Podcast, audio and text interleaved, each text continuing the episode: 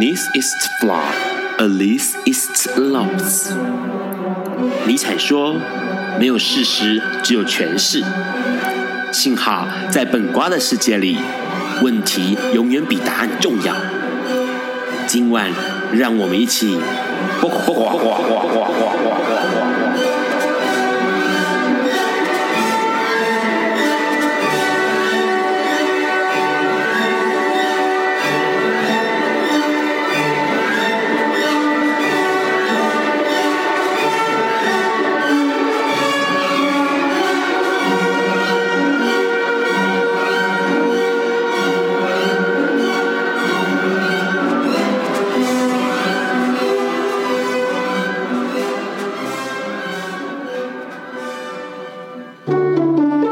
大家晚安。今天是每个月第一个礼拜四，现在是晚上九点钟。你所收听到的是《播瓜笨瓜秀》二点零，我是 Ron。哎，为什么叫二点零呢？因为现在笨瓜秀，呃，跟过去不一样，它前面不会再有 Ron 报新闻的内容喽，也不会有历史上今天会改成介绍一本书哦。那不一定是新书，有时候是经典书。今天 Ron 要为大家介绍这本书哦，很老哦，它是一九二六年出版的一本书，叫《城堡》。那他的作者非常的有名，为什么呢？因为他就叫卡夫卡，好不好？啊，很多人都知道卡夫卡，可能是来自于这个流行歌的歌词里头啦，哦，或者是其他人的作品里面提到了卡夫卡。但是今天 Ron 要讲的卡夫卡，哦，是真的卡夫卡哦，不是那个呃很单纯耍文青用的卡夫卡哦。那为什么会聊这本书呢？其实这本书非常的有意思，它是呃这个卡夫卡，他算是生前最后一本最后一个作品。哦，那这个作品从一九二二年开始写哦，从一月写到九月，那到他死之前都没有把这本书给写完。那在一九二六年的时候呢，由卡夫卡的朋友来出版的哦。那卡夫卡这个奥地利的小说家呢，其实一辈子都在讨论一件事情，就是关于存在这件事情啦。那很多人都相信他的一个作品就是《蜕变》，呃，也有人翻译成是这个《变形记》哦，讲的是一个男生早上醒来，发现自己变成一只虫子了哦。那变成虫子之后呢，全家人就开始思考的这个虫子的去留。那当然，因为它是人变成的，OK，所以就很多人都想象在里头了。那当然有很多的关于呃存在主义或表现主义的一个呃思维在里头。那当然了，为什么会想要提到这件事情？想要提到城堡这本书呢？因为其实呃卡夫卡终其一生都在对抗他的父亲啊，他的父亲对于卡夫卡的存在这件事情是抱持着态怀疑的态度的，否定的态度的。那卡夫卡呃，当然一开始一直到最后，可能都一直觉得自己在这个世界上并没有那样的价值。那所以他的作品里面就呈现出了一个呃，你说是气势也好啦，厌世也好啦，呃，各各各式各样的呃相关的这种说法都行哦。但最重要一个重点是，卡夫卡他一直在这当中寻找自己存在的呃可能性。那当然呢，在这个城堡里面呢，描述到了一个很有意思的情节，是一个呃。自己觉得自己被聘雇的土地测量师到了一个城堡，然后呢，他就开始在寻找呃他的定位哦。他问了很多人，然后他跟很多村民们互动，然后试着要了解土地测量师这个职位到底是干嘛的。那当然呢，问的情况就一直这个百转迂回。很多人告诉他说，根本没有土地测量师这个职位啊，哦，城堡里面是不需要这个职位的啊，那你来干嘛哈？那当然，这个这个所有的人都在想。到底 K 是这个男主角哦，K 他到底是来做什么的？那问题是呢，呃，没有人知道，然后也没有人呃可以给他一个肯定的答复哦。而且重点是 K 其实刚说他其实只是进到城堡这个范围里头，村庄的范围里头哦，他到故事的最后面 ending，K 都还没有进到那个城堡里面去，他就只是在外围的这个城。附属于城堡的村庄里头，这样一直不断的呃打转哦。那这件事情其实就可以看出一个卡夫卡，他对于关于这个透过创作的方式，然后来理解人生或是理解人性这件事情呢，是相当相当的让人值得深思的。啊，当然了，其实他在过去里面其实有好多的作品都在讨论这样的议题，包括呃很有名的一个作品叫做《审判》哦。那当然也是一样，是在聊关于自己存在。的，关于这个呃每一个人存在的意义。那当然这件事情后来也影响了非常非常多的作者哦，很多的创作家，很多的作者都对于呃卡夫卡是有这个非常非常大的算是呃始终然后追随这样子，然后甚至从这个地方去做更深的、更深、更多的创作来或者是研究哦。那当然取许多的评论家会认为，卡夫卡他的这个一生，他的作品其实奠定了某一种文学的地位，跟某一种呃关于讨论人性这件事情的呃深刻跟重要的意义在哦。那当然，其实呃卡夫卡他不像其他的这个作家一样，他的生平事迹其实很少人被引用。那原因是因为他其实是非常非常透明的，又存在感很低的一个人哦。他的作品当然相对的展现出呃让人眼睛。大量的文学性，但是他个人本身是一个几乎快要消失的那种半透明状态的一个存在哦。那当然，这个过去一直以来都是他呃对于自己一生保持着怀疑的态度，或者是疑或困惑的态度所造成的这件事情。让很多人的印象非常深刻。那当然，他的著作啦，不管是像是这个判决啦，或者是像变形记啊，在流行地这些，呃，都是相当相当的重要哦。那当然，最后一本遗作的这个城堡呢，是许多人觉得终其一生，呃，卡夫卡到死之前都没有写完的这个作品，完全的展现出卡夫卡对于他的父亲，他对于他的家庭，对于他自己自身存在的一个疑惑。他其实很年轻就。过世了，一九八呃一八八三年出生，一到一一九二四年就过世，只有四十岁的年纪哦，但是却在这个整个现代主义文学上面呢，奠定了非常非常重要的一个地位。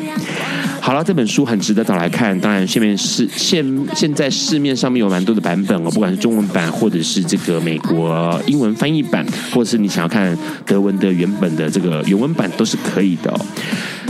现在我们先来听这首歌，这首歌哎，感觉起来跟那个卡夫卡小说里面的环境很像哦，是一个很迷幻的、很空灵的一个地方。这首歌是蔡依林带来的《迷幻》。Hello，大家好，我是语不惊人毛不休的创作者、同志插画家毛大。我觉得啊。这个社会对同志真的不友善，都有歧视。如果我们只会说这个社会的不是，而不去做点什么的话，那真的没有改变这个社会。何不我们去自己去做点什么事，去改变这个社会，创造一个社会来支持我们，或是由我们主导这个社会。有梦就去做，真的不用担心其他人的眼光，因为毛大也是这样走过来的。毛大开始创作的时候。也被人说过毛大作品真的很难看，没人愿意去看；也有被人家说过毛大的作品不可能红，也不可能支持同志，也不可能代表同志。但是毛大创作了这三年下来，慢慢的有人接受，粉丝越来越多，创作也到国外，越来越多人支持，连国外的朋友都赞许毛大的创作，还有出刊的作品。然后上了节目，跟上了电台，这些都是我一开始没有想到的。但是就是为了我的梦想持续创作。毛大觉得，如果有梦想就去做，真的不用在乎别人。虽然这条路可能真的很累，但是真的持续做下去，总有一天你会觉得这些都是值得的。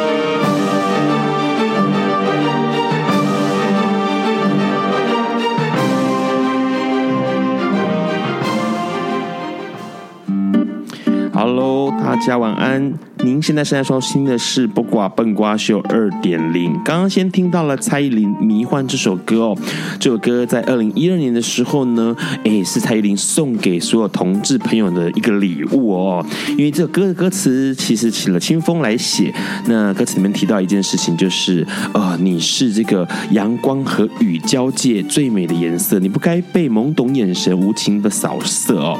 那这个爱若真实，有何不可？其描述的就是讲。哎，同志之间的感情，还有同志这件事情哦。那今天呢，其实很有意思，呃，让邀请了一位，其实跟他通告敲了很久，但是因为他实在太忙碌，而且他远在很遥远的，那，台湾被上帝遗落的最后一个城市，一个地区，OK，然后又是人间最后一片净土的花莲哦。他在花莲教书，是一位非常非常可爱的原住民老师。来，Hello，请自我介绍一下。嗯，Hello，大家好。嗯，我叫卢麦啊，我叫卢麦沙巴扬。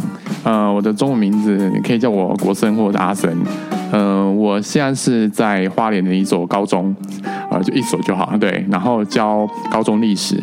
那我之前其实也有教过西部的学校。那在花莲是已经大概是已经第二年了，对。那我是来自台东卑南族，然后大马拉告的。那因为我是一半外省人，一半原住民的部落这样子出来的，对对对。所以你不会讲台语，对不对？其实会，会，因为我爸爸其实他们那边还是会讲台语。哦，对。你说您是卑南族的，对。卑南族都这么高，因为卢麦看起来，那他的外形看起来就是一个可爱弟弟的样子，但是他站起来，哇，是姚明的样子。对，其实，对，其实还蛮很多很高的啊。其实不是只有我啦，还是有很多高的。可是原住民里面不是阿美族最高？对啊，可是那是个板印象。其实，呃，如果你去台东，有很多像那个那个我们那个萨米安那个纪晓君他们，他们都很高，啊，都很高，对不对？对啊，他们都一一百六十八、一百七十几的都有。所以卑南卑南族的个性是什么？我觉得哈，不是有听说某某几族很凶？其实，哎，这哎，这要怎么讲啊？就是嗯、呃，比较不会啦。只是我觉得我们卑南族比较。嗯，因为我我觉得跟阿美族蛮有点呃比较像起来，看起来比较像啊，对，然后跟布农族看起来比较不太一样，但是就比较乐天吧。布农族好，布农哎排呃那是布农族哦，排湾族是比较粗壮型的。你如果看到排湾跟布农，因为他们比较上面一点，他们是高山，哦，所以他们就会比较。看起来会比较粗壮，是没有错啦。如果跟我们比起来，但我们也有粗壮的啦。可是卑南族的话，主要以前都是在捕鱼吗？还是打猎？其实我们很有捕鱼也有，像南王他们就有，是有海祭。可可是其实那是受到好像听说是受到阿美族的影响。然后呃，其实大部分都是住在山腰而已。其实资本最高其实也不到很山上，所以也不像布农。布农打猎一定会有啦，只是可能不会像布农这么。常吃肉这样子，对，比较不一样的习惯。OK，所以像是几个很重要，目前我们台湾听得到的流行乐歌手，厉害的有这个原住民的歌手们，好像被男主蛮多的。对对对，像南王就是南王嘛，然后金曲部落。对，然后这个呃，阿妹也是卑南族，阿妹是对，就跟我同个部落的。OK，好，今天会请来这个鲁麦哦，其实是要聊一件事情，因为鲁麦之前在跟 Ron 诶聊天的时候呢，发现到蛮有意思的，因为他对于这个，因为他是教师，那其实这个整个的教育体系。呃，应该说，他教了，他可能有教了原住民的小朋友，他也可能也教了汉人哦，平地人的小朋友。那当然，从一个不是呃以，这是应该讲教育体系，整个都是用汉人的思维来设计的一个教育体系哦。那当然，从一个非汉人的或有非平地人的教师来看这个教育体系的时候。或许你能看出一些奇怪的、呃有趣的或特殊的情况哦。所以，呃，一个原住民的老师之所以珍贵的地方，就是因为他是从一个更客观的，或者是更呃在地的、呃更原生的，或者是更旁观的方式来阅读、来解答这个整个教育体系里面的状况哦。所以，其实应该现在先问问看鲁曼，鲁曼你是教什么科系？我是教历史课，历史课，高中历史，所以你要很懂历史哎。哎，对，高中历史都在教什么？就什么台湾也要教，中国也要教，台湾史、中国史、世界史都要教，都要教。对，最最最熟悉的是什么？原住民史。其实还好哎，其实原民史没有，我觉得我没有长老们这么熟啦。可是如果要说熟的话，我以前，我以前我是中国史是蛮熟啊，台湾史也蛮熟，世界史没有像台湾史、中国史这么好。对，如果比起来的话，嗯，可是问题是。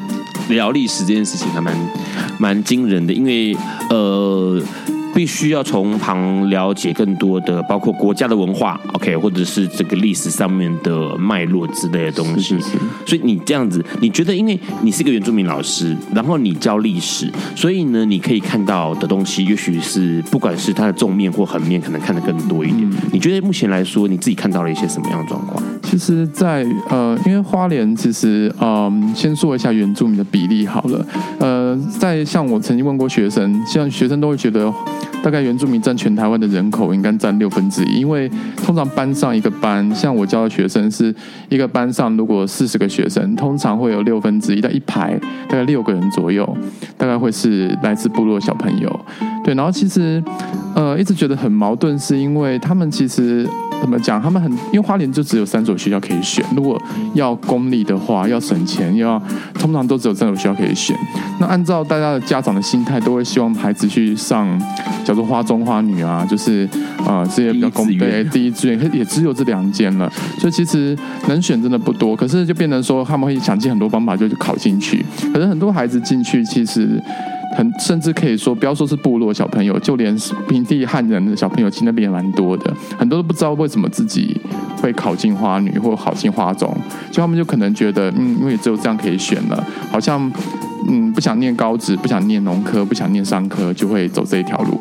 然后可是进来之后，完完全全，因为他们所受到的那种，可能老师也比较习惯这样子的环境，所以他们受到的环境是比较温和的。可是考试就会一次次很冲击，这样子冲击到他们的信心，所以就是会搞得我们为什么冲击到他们的信心？因为其实考卷又不是说分东部一张考卷，西部一张考卷，是就是学测是考同一张，尤其学测，像通常花东的孩子都会通常。会靠第一阶段就是学测的那种方式先上，因为职考真的太难了，所以很多小朋友，除非你真的是是很有笃定要考七月份的考试，不然可能大家就直接在第一阶段就考上学校，然后就会呈现一个很没有自信的状况，这样子，我觉得是一个很矛盾的地方，因为我们花莲其实应该这么讲，就是我像我在自己的学校看到状况是，很多部落小朋友可能刚进来的时候，他们。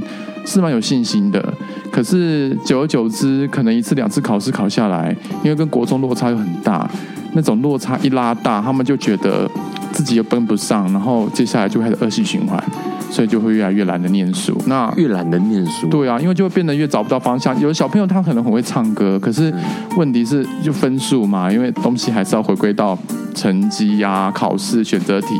所以最后还是必须由那个来筛选，然后他们最后可能又在这个状况之下，又变成是边缘的学生这样子。对，嗯，看起来好像问题蛮严重，因为呃，说实在话，不公平，那个制度上面是不公平的。然后呢，呃，关于教育这件事情，关于检测这件事情，似乎是真的那么重要吗？刚刚听到鲁曼也说，其实很多小朋友他们可能他们擅长的地方，或者他们这个呃兴趣天赋的地方，并不是在呃考试上面哦，或者各式各样的学科上面，似乎有更好的发展空间，或者有更多可以让他们呃接触的事物哦。但是问题是。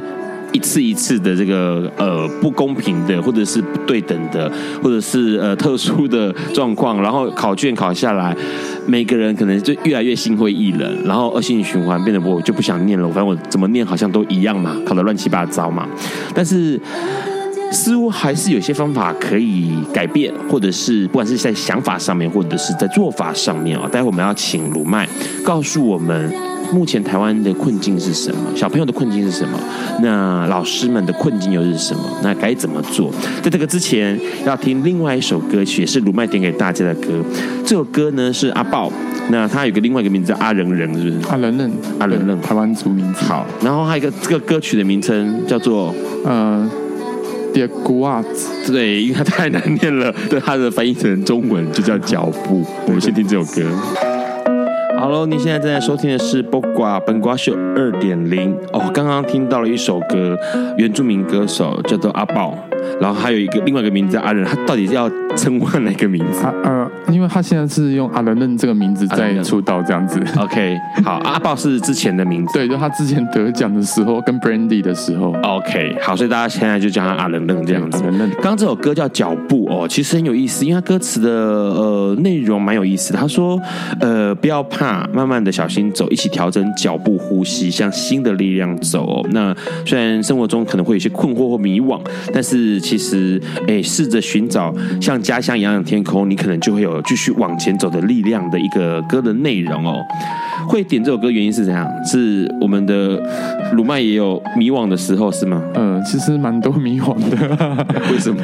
嗯，因为其实我是迷惘什么？因为考老师，我算是代理老师啊。是。因为就是说一年一聘那种，其实每年考，每年考这样考下来，有时候真的不知道自己未来到底会在哪边这样。现在老师是不是都这样子啊？就是我听很多呃朋友当老师都是每一呃一年一年这样子的聘哎，就是没有一个长期的。对啊，如果又是有教师证的感觉就更深刻，因为就是就是我觉得是结构性的问题啊。台湾就是可能现在我们教育部不愿意修改那个就是班均人数，其实那班均人数可以用弹性修改，可是教育部只要不放心，那我们的班均数可能就会为了维持一定的数量，班均数就会很难维持，一定会有减班。那减班的话，基本上减掉一个班就有三个老师可能就没办法带，所以学校都不敢聘正式老师啊，因为聘呢到时候替不掉啊，那没有人要退休，那就不就麻烦了。这样就是说，呃，现在目前每个学校或者每个年级的班级的数量这件事情是政府不控制它的，对对对。然后到时候掉了这个班级没了，少了个班的话呢，那老师就。呃，就不知道该怎么办哈。如果假设我今天是正式的老师，在我学校里面，他就没事做啦，那我就可能要付白这个空薪给他哦，这件事情尴尬了。所以不如老师全部都一律用这种聘雇方式，一年一次的，那一次下一年。哎，班均数人数够多，班级够多，老师继续留下来。如果没有的话，就拜拜。对，就是这样，好残忍哦。所以这就是我们大家在一直在聊，像其实很多人会注意到社会上面常发生一些听到一些名词，比如说流浪教师啦，是就是这个意思，就是来自这个意思，因为你们并没有办法有一个。安稳的一个点，这样 就是完全没办法，还是说只有花莲这样？其实没有，其实台湾几乎都这样。我不知道上次有一个新闻说代理老师占的比比率吗？好像已经到达十，好像是十几趴了，是不是？有的班像像国文老师，因为他课最多，他们有时候一聘代理老师一个科，像我的学校应该是四个，哎。两个国恩代理，可是去年是三个，其实是然后今年才比较多聘一个正式的进来，但是他聘进来的话，就会那个代理的缺就没了。对啊，对对对，就是这样。因为国文很多都会去当导师，所以他们还好。可是其他科像我们历史课，一个礼拜才两节到三节，所以其实要是有一个人当呃两个人下来，还不当主任，不当行政，那就没有代理缺了。对啊，就是这样。那呃，换句话说。想当老师，赶快去念国文，是这样吗？就是听起来好像没有保障，因为除了国文之外，呃，国文因为可呃比较常在兼这个导师，所以呃可能会比较好一点点，对，看起来比较稳固。因为兼导师可以减寿时数，对啊，那其其他的呃科别的老师不就惨了？所以就是通常都是国英数，因为现在学分最多的是这三科，怎么看都是这三科，所以其他科就是变成都要看，通常优先都是给国文或数学。那除非他们有当主任啊，就是当行政职减寿时数，然后就会有办法聘代理老师进来这样子。其实学校都会有考量啦，这就是其中一个问题。这是你看到的众多的台湾教师的困境之一。对，这是其中一个问题。像有他有没有什么？其实这个问题是其中一个之外，我觉得还有个最大的问题就是。呃，像我们前阵子在跟呃，我们昨天刚好在讨论，就社会课在讨论要，因为一零七课纲要上路，那我不知道大家听众有没有听过这个课纲？其实如果现在家中的小朋友是念国二，那可能他们将来应该是国二这届，对，就是他们一零七就会进高一，其实那一年真的会有一个很大不同的变动。然后那课纲希望他想要改掉，像考试制度会跟着变动，听说会改成呃统一都在三年级下学期才考，就是不考学测了。然后先考国英数，然后再考选科，就是是地理历史这些东西是选科的科目，把它改成这种方式。然后再来就是它会更动，就是授课时数，会变得很大量的一些课都是开一些比较像选修或是本位的课程、特色课程。例如说，可能在花花莲的学校，可能就会开可能七星潭的相关的什么什么地理课，可能做实地探访这样子，就比较活化，是期待用活化课程，然后本位课程、校本课程来做，对。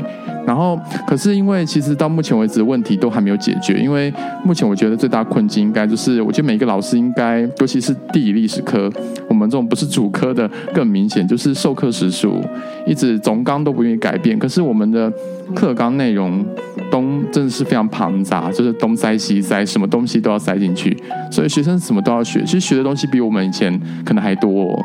很多人会觉得像学生笨笨的，其实他们要学的东西，我觉得多很多。像伊斯兰，以前我们那个年代没有就没有进，没有在课本里的。对。可是这些东西全部大量出现，然后印度也是，就大量东西全部都塞进课本，然后塞完之后要学生全部都要记。其实我嗯，就会让，可是课程时数又非常的少。以前我记得我那个年代哦，我，好久了，大概十多年前，那个时候一个礼拜社会组可以到四到五堂的。对啊，社会我记得以前社会历史好像都是一个礼拜四堂。对啊，至少四堂。啊、然后自然组那时候才两堂，可是自然组那时候不用考那么辛苦。可是现在不是，现在是其实现在社会组只剩三堂。而且三堂还是努力升一堂辅导课给他们。天哪！对啊，所以其实我们每次上课都是用标的，就是说就是一堂课可以从一千五百年，然后标到一千七，就标两百年的东西，然后学生就不停的在翻页，然后不停的在背老师讲出来的一些，想尽办法就是把一些细节记起来。那如果真的末端就是已经不是很专心的学生，他们可能就选择放弃了，就这样，就放弃，要不然就是赶快去补习班吧。因为不然就就通通都漏啦，就是该有的都漏，可能老师一个小时之内一堂课一小时嘛，现在。那现在都是五十分钟，五十分钟。好，那就是我的五十分钟，可能就是丢一个两百年的大纲给你，然后你要想多了解，要么自己去看书，要么就是上补习班，要么就是不要理会这两百年了。是 对，不然不然根本不可能两五十分钟。你看好了，一百年我们算一下哈，呃，两百年五十分钟，所以你一分钟要过几年？是啊，而且人非常多，然后有时候其实像。有些有一些，我觉得有一些老师，因为我以前在补习班待过，然后我那时候在补习班的时候，常骂学生说：“奇怪，我为什么在教你们的时候，发现你们老师上课都不讲吗？为什么老师都这么烂？”那时候我研究所的时候，我是这么去骂学校老师的。后来我自己踏进教职之后，发现我大概了解为什么，就是真的。根本没办法讲额外的，就是有些东西真的是撇过，然后就就没了。对，根本没办法。然后他们交给补习班老师接棒，真的。然后他们现在又很好玩是，是因为我不知道为什么现在学生学这个科目的热情。我觉得，嗯，因为我们昨天还问了一个问题说，说怎么让学生觉得学这科。就是我们不是让他知道说一定要变成历史系的学生嘛，只是说让他知道说，哎，为什么学历史很重要，然后知道怎么让他产生兴趣。可是到最后老师就讲讲，最后还是个大灾问，然后也没有什么结论这样。所以听起来，目前你刚刚说这些东西，不管是历史上的或者地理的这些东西，你觉得或者是这么多的国因素，是学生需要的吗？是台湾学生现在需要的吗？其实我也在怀疑啊。可是因为大家都好像习惯了嘛，然后而且考试会考。到就对了，是这样。像对啊，像我就觉得，我觉得国文可能因为今年学测还闹了一个事情嘛，就是国文写了英文作文这样子，到底是不是要翻译这样？那我是觉得就是一个很大很很很值得讨论的问题，因为我觉得台湾不知道，我觉得我们一直把一些所谓培养人文素养这一部分，一直摆在一些很奇怪的方向，例如说觉得好像文言文读多了就代表文学素养比较好，可是我觉得这应该是。像我觉得有些人他可能会背东西，他电影台词背得很熟，对，我觉得这样的人很有人文素养。可是，可是我们的好像标准就是摆在文言文，或是一定要讲话诗情画意，或是一定要举字就会有词这样子才叫做人文素养。我就觉得我们台湾设定的那个给高中生的那种学习标准，其实都蛮严苛的。就是虽然说有时候我还是会骂学生啦，但是反过来我还是真的觉得，其实我们好像有点。过多要求他们了，所以这个是台湾教育设计上面的问题，对不对？整个教育的内容，教学，我觉得是大学端的教授，其实一直都觉得我们没有好好教他们。因为就是他们接手过来的小朋友就长这个样子，对，他们就会说，你们高中老师都没教吗？你们是外星人吗？这样，然后从我们那个年代就这样了，就是就是高中怪国中嘛，然后大学怪高中这样。那你觉得呢？我觉得其实大学很多教授不应该把每一个学生当做是都来念自己系的，应该要放生一点，放他们一条生路这样子。嗯嗯，所以放他们一条生路是什么意思？就是不要去期待每一个人都是要念这个系啊，因为这只不过是高中的一个过门嘛，就是你就。只是培养他最基本的素养，我觉得那个态度比较重要吧。就是你给学生什么，然后让学生可以他有其他东西可以有时间，重点是有时间可以去触类旁通这样子，去旁边找其他书来看才对，对吧？总比把一堆东西塞在课本里，像现在连春节、什么七夕、重阳都摆到课本里面了耶。就这是这个不是应该是，对啊，应该是民族，就是这些东西应该是你的生活当中应该去去接触的，去接触的啊，对啊。其实刚刚鲁麦提到一件事情蛮有意思哦，因为呃，对 Run 来说，虽然 Run 并不是教职，但是过去以来一直会注意到一件事情，就是很多的国中，不管是国小和 Q 从国小开始到国中到高中，这个时候的念书似乎不是为了专业科目在念哦，呃，虽然还是有英数理啊，哈，各式各样的历史地理这些东西或自然科学这些东西哦，它似乎只是在启发或者是呃让小朋友试试看，也许你对于文科比较有兴趣，也许你对于这个理科比较有兴趣，他只是让他试试看。那念不至于念不念得经这件事情就其次了，而是让他们去接触到，然后知道说哦有这回事，然后呢也许就哦没兴趣那就算了。那如果有兴趣，也许在未来他可能多接触，自己多接触一点，或者学校让他多接触一点，他可能在未来大学的时候去走，选择自己喜欢的东西哦。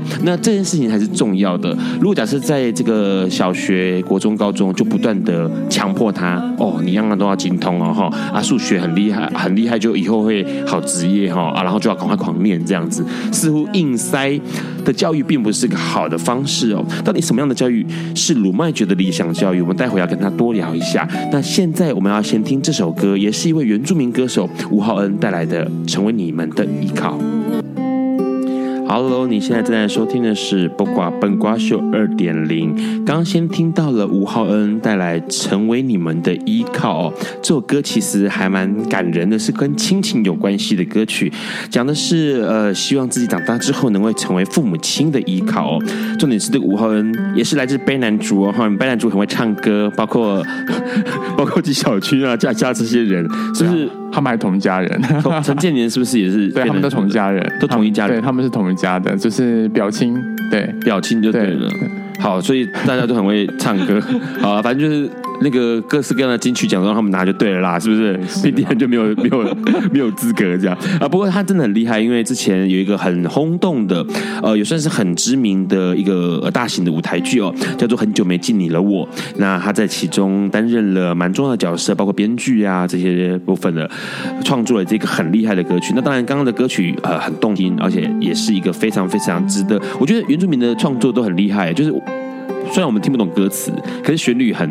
很棒，就是会让人觉得很值得一听再听。嗯，刚刚提提到一件事情，呃，有时候其实我们给小朋友的教育，我们觉得这样是好的，可能对他的这个未来人生是好的，然后就希望他就这么念哦。可是有时候不一定是这个样子。鲁麦自己觉得什么样的教育是你觉得理想的教育啊？其实我觉得理想的教育哦，因为嗯。应该这么讲，我觉得应该是不是要把孩子变成自己要的样子，应该是让他自己会去想他自己要成为什么样子。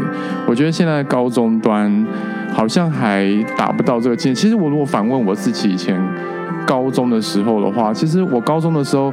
呃，可能也是因为老师，所以我突然觉得哇，这个历史这个科目超棒的。其实我我们那时候有一个时光胶囊，就是埋在学校里面。然后后来之后，我们自己班把它挖出来的时候，什么是？让你再讲再讲一些时光胶囊讲细一点，因为这件事情好像蛮有意思的。对，就是我们自己把就是自己未来的愿望放在瓶子里面这样子.然后自己一堆朋友，然后后来之后，呃，经过了十年之后，我们把它挖出来。那个时候我刚好要点要读研究所。你什么时候买的？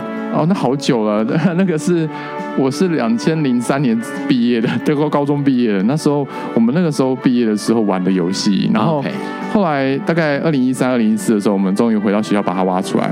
然后十年经过了，就后来之后打开的时候，其实我蛮惊讶我的，因为我没有想过我会，因为我写的是我要当历史老师，虽然说现在是代理而已，但是当下真的蛮惊讶的，因为觉得哇，怎么？这么没用啊，就觉得什么什么变化都没有，因为别人都是什么想要娶个什么漂亮老婆啊，或者什么，然后最后可能都没有娶，就是会有点突兀惊喜的效果。可是我可能就真的非常的按照我原来十年前的计划在走。其实有时候想想。我那时候高中，因为我就觉得，我其实好像觉得我们现在到底理想教育应该是什么？因为我觉得学生其实他应该要自己知道自己怎么去摸索，我们应该是教他怎么去摸索这条路，然后而不是跟他讲说，就是啊，你只能选什么或只能选什么，你要变成像一些爸爸妈妈，像刚才提到困境一部分，其实就是爸妈，因为很多家长总是会喜欢把，我觉得还是有，就是喜欢把自己。没有完成的遗憾，对小孩子要完成，然后 妈妈没有跳过芭蕾舞，小孩子就赶快去练芭蕾舞。对的，所以就是我觉得，嗯，就是一定要这样嘛，就是他们就是应该是要，我觉得适当要让孩子知道说，其实你的兴趣你自己要去懂得去触类旁通，其实我觉得这还蛮重要的，因为未来之后说不定他读一个大学，可是他最后读了一个什么会计系，可是出来真的不见得当会计师啊，他可能是去一家服饰店。打工，然后最后变正职。那我觉得这个工作的话，他做的很开心，他想想要变这个样子，其实这都很开心啊。为什么我们要逼迫他一定要变成一个会计师才叫做好呢？就是我觉得这点还蛮。就是因为我们一直都这样子主打说，好像某些东西爸妈都觉得那个价值比较高，所以就会形成你看像像高中端像东部，其实就很明显，你看有些人其实像刚才浩浩文这么会唱歌，可是如果像这样的孩子在在我的学校里面，可能就真的只有在重要节庆或是一些。表演场合才有看听得到他的声音，不然平常就是 always 都听到，就是这个同学可能感觉像好像未来没有什么希望，或者是啊怎么这样子呢？然后这样子以后怎么办呢？这样学测考不上大学怎么办？就是永远都会充满这种话语。问一下，高中的年纪是几岁到几岁？高中大概是十六到十八左右，十六、十七、十八。好，所以因为假设十八岁是我们所谓的成年哦，开始自己可以有办法呃自主思考某些事情的话，十六到十八似乎是一个大家认为很关键的年纪。换句话说，呃，也许或多或少父母亲的想法会是，这个时候要把握时间呐，让他们这个赶快选一个。我手边有好多那个人生的 Bible 哈，我手边有人生好多人生的那个使用说明书，A 版、B 版、C 版啊，那赶快选一个，呃，或者是我这边目前爸爸妈妈就是过着 A 用用 A 版的这个使用手册，人生使用手册过完人生的，哎，平平顺顺的，所以你也要读这本手册，并且照着这么做，似乎好像大家对于，因为那个年纪就是有点重要分类点嘛。嗯、你觉得现在小朋友在呃十六到十八高中生的时候，已经有办法独立思考了吗？其实他们是可。其实我觉得是可以，他会知道自己要什么了吗？我觉得可能不是全部，但是可能一定是可以这么做。只是他会写下我要当历史老师。只是我觉得像我爸妈就没什么在管我这一块，然后所以我念了历史。其实念历史这个科目，对很多爸妈来讲，可能他们会觉得天哪，天哪，对，真的会觉得未来怎么办？这样真的，啊，的确是真的未来怎么办？然后那时候其实我就觉得。我还是蛮感谢我爸妈没有逼迫我去念我不想念的啦，因为他们那时候这样想，其实我现在想起来，就我就不会觉得这件事情让我觉得很后悔，可能就会觉得说，反正是自己选的嘛，那你就自己做负责，我觉得这个蛮重要的。可是现在高中生就变成说，他可能念念念个花莲的高中，或是念个高中都是爸妈要他选择的，所以他进去之后，其实像昨天就问到一个问题，说很多人念要念医学系。然后其实他们就他们去参加了一个，因为最近有一个营队来到花莲，然后他们教导孩子怎么去通过那个推甄申请的那个第二阶段。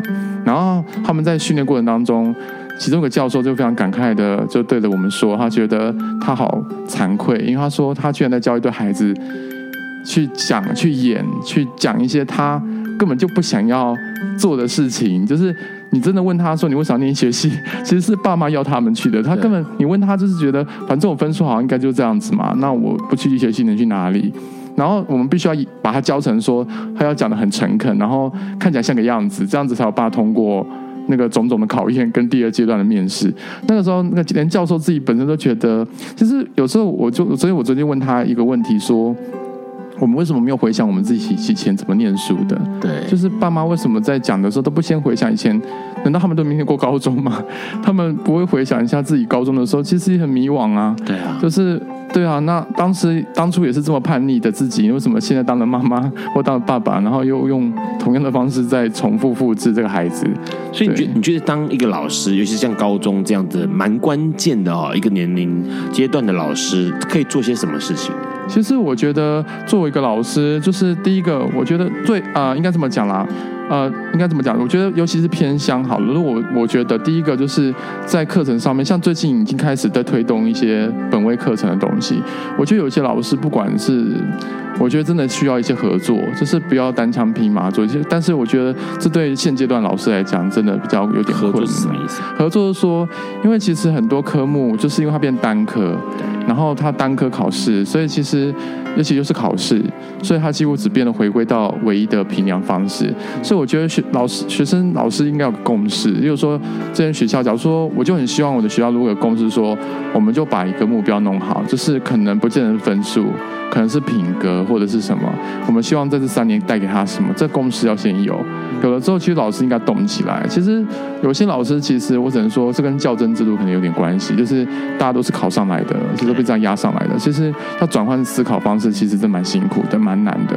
所以我觉得，身为一个老师，第一个可能就是，我觉得有些既有成见要抛掉啦，就是尽可能就是不是说一定要全部抛掉，因为很难，只是尽可能可以跟别科的合作。可能像有些课程，像花莲蛮。多课程是可以出去外面，像之前我们学校一个很厉害的地理老师，他就带过女学生出去外面，就是探勘，然后走河街啊。对，因为地花莲这个地方，不管是呃自然或者是地理都很好使用啊。对对对对对，就是，但是重点就在于说，其实有的很多时候，有些老师他还是宁可会把课程调回到。就是比较文本式的阅读，其实我觉得这都是重要的，可是是需要结合，就是怎么结合？我觉得这需要老师们动头脑。对，那我觉得只要老师愿意这样动起来，其实学生会感受到的。只是现在目前为止真的就很难啦，加上课程时数，然后考试的种种结构因素，所以学生就是一个就是打不破那天花板，所以老师也不敢。不去训练学生考试这件事，对，但回头又会真的有时候我们真的很矛盾，就是我们希望他好，但是又不希望他吃草吃的这么辛苦。对对对啊！除了这个之外呢，你觉得还有什么是呃高中老师可以做？我觉得高中老师就是嗯，应该这样讲。我觉得第一个就是呃，如果以我自己的想法来说的话，我觉得应该是要从该怎么讲？我觉得应该用各各种方式，就是像最近提供的那种各种评量的方式。我觉得应该提供各各种不同多的评量方式来评量学生。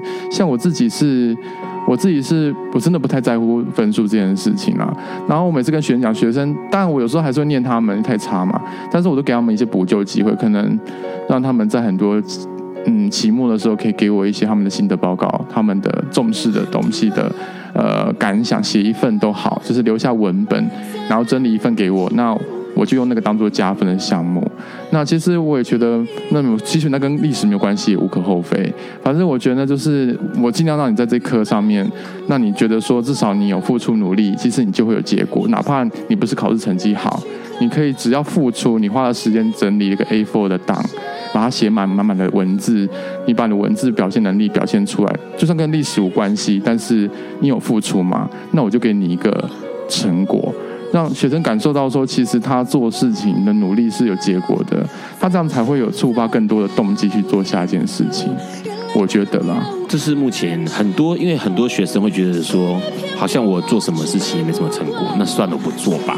那或者是说呢，呃，做出来的东西呢，呃，差强人意或什么之类的，然后以至于或者是老师开出来的呃要求根本就不是他想要的，然后大家活得很痛苦哦，老师追得很痛苦，然后学生呢做的功课啊，或者是考试啊，读书读得很痛苦哦，那。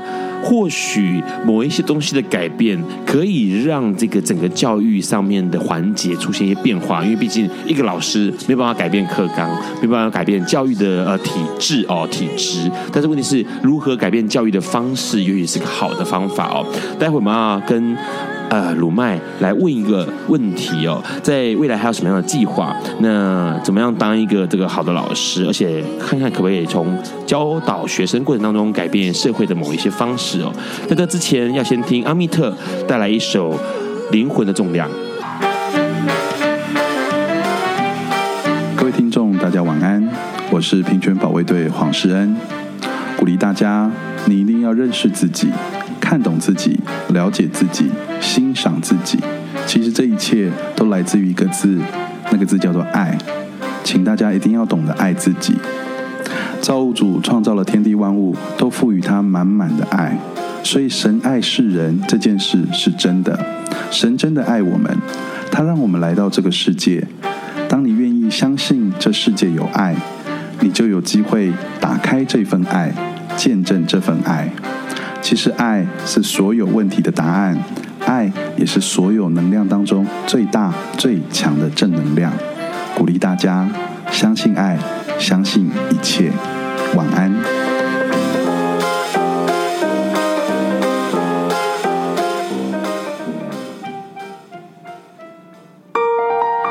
你现在正在收听的是《播瓜笨瓜秀二点零》。刚刚先听到了阿密特《灵魂的重量》哦，那这首歌其实呃讲的。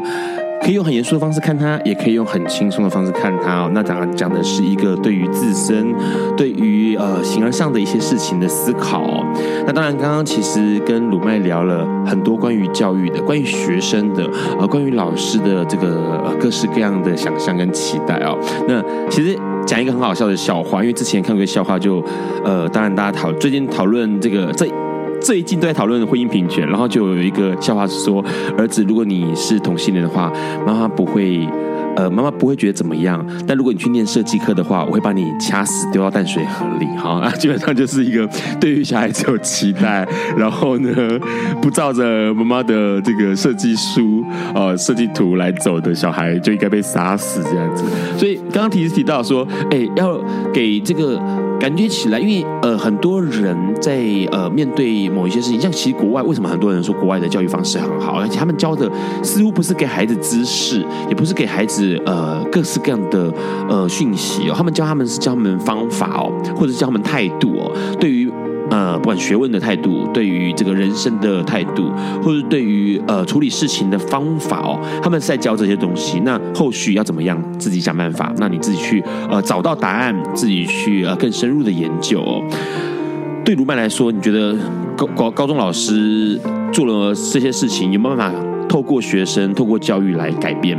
一些、嗯，我觉得可以是可以啦，可是，嗯，我真的觉得现在的，我不知道，我觉得有时候我自己教的时候，我真的很矛盾，就是。因为我常常，我觉得我自己就是跟我未来有关系，就是我觉得我自己可能还在继续考试，就是因为，但是可能考试过程当中，可能会慢慢的开始转换到其他的有可能跑道上面。因为后来我觉得当老师这个工作真的蛮省，真的蛮不容易的，因为还蛮常会跟自己的学习经历会冲突到，而且真的很难。呃，像我这种真的拿着热情在教书的，我就会。会越教到后面会觉得很难过，因为你得屈服很多现实状况。对，而且会我自己是部落小朋友，而且我是七岁九岁，哎，九岁离开部落，是，然后我经历过那种族语到。完全国语化的那种训练，然后到现在可以讲话这样子，就是其实那真的是一个很漫长的过程。那我现在看很多小朋友，就是其实我反过来，我就很希望小朋友应该更了解他们自己的文化，更可是有时候就会觉得他们也不像，也是像我们一样，就其实。他们也是像我小时候就觉得念把国语讲得很标准，把功课念得很好是很文明的，就是就是很棒的，就是那就穿起来像个人样这样子，然后所以就会很排斥一些部落的文化或者什么。长大之后才会突然才觉得说，哇塞，就是。自己跟部落离得这么远，这样有时候回去还反而会有隔阂，所以我就觉得，我有时候就跟孩子讲说，希望他们不要这样。可是回头过来就会觉得，其实他们也是跟我们一样那个时候想法，就是他们也可能很希望穿得漂漂亮亮，然后希望到都市里面去生活，然后希望可以嗯，就是去逛星光三月啊，吃麦当劳啊这样子。所以我觉得，我觉得真的是一件非常矛盾的事情。然后你说老师能不能做到？我觉得真的是老师自己要先破除心魔，就是。老师自己本身要有一些改变啦，就是如果每，因为我觉得每个老师都这样考上来的，其实锱铢必较、分数高低、成绩的比较，其实我觉得老师很难免不去做这种事情，因为真的他们自己像考试、像较真四百取六，呃五百取四这种这种很可怕的录取率，其实你说老师不是厮杀过来的吗？他们都是厮杀过来的，那他们怎么去？有时候我就会说，我不敢骗这些孩子说，嗯，你们现在就。就开心吧，然后都呃有才能就好好培养，然后未来之后就没问题了。因为我每次怕我这样讲完，我就觉得他们以后会觉得我在骗他们。对啊，就是那我就觉得这样，你看讲这个也不行，讲那也不行，然后所以到最后就变成好，我就可能偶尔会带我自己的经验讲一讲。但是真的也不是，其实我觉得这是一个老师嘛，就其实有时候讲完之后，心里面还是会觉得很不踏实，就是。到底能改变什么？其实，嗯，我我觉得真的要靠整体啦，每个老师都要从自己的心里面要先去修改才有可能。那你未来的计划是什么？感觉起来你已经对于教师教职这件事情，我就是我自己，我其实是还是会考试啦。那呃，但是考试可能就会看要考去哪边，也不知道会是未来在哪里。但是我会尽量就花点时间，就是我觉得这一年其实这两年对我来讲还蛮重要的。我刚开始回到花莲是为了。想要接近台东，是因为我已经离开部落好久好久了，是，然后一度还不太想回去，然后后来这一年当中有比较常回台东了，然后也开始追寻自己的根，这样，然后我就觉得，我觉得这还是我未来会想做的方向，也认识了不少部落朋友，然后也开始把一些旧的技术，像我以前学的绣布一些等等的技术都学回来。其实我觉得，要是未来有一天。可以再有发展，可能或许吧，就是不见得是当老师，但是我可能会往可能像这种部落文艺创作的东西来走，这样子。对，可是到时候就不知道会怎么样状况了。可是会回到部落里面去？呃，有可能会是，有可能会是在，如果真的最有可能，顶多在花莲了。那台东也是有可能，就是看到时候的机缘这样子，因为。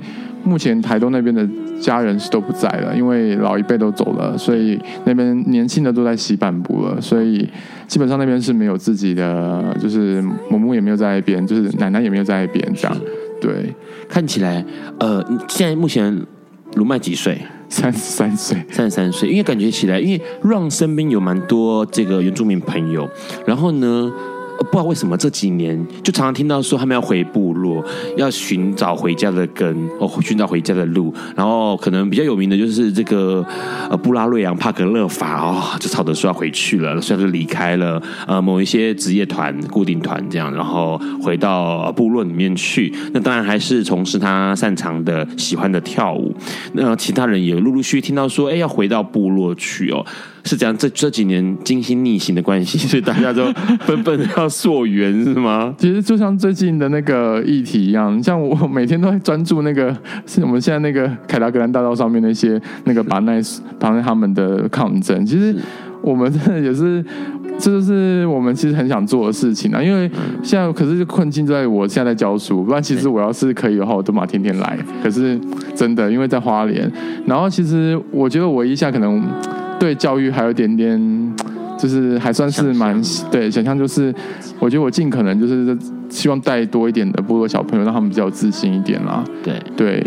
好，其实鲁麦身具了一个很特殊的呃交错的写意的身份哦，不管他是原住民，然后再加上他是教师的资格哦，那同时他这个很小的时候就出来外面闯荡，所以他看过了很多，了解了很多，也知道了很多。那拥有这样特殊的呃，对 Ron 来说，拥有这样特殊的身份，或者是拥有特殊这样的机缘，也许他可以做更多的事情，或更多的呃，应该可以去发挥的地方。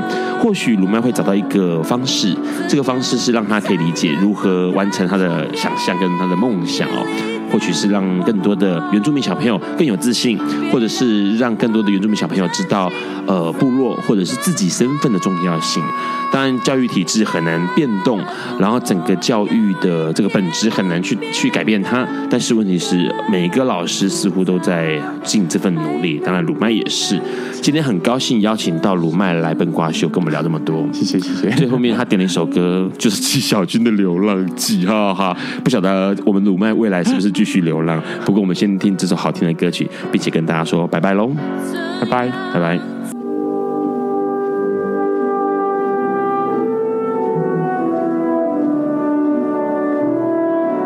以上节目不代表本台立场，感谢路德协会与中华电信协助播出。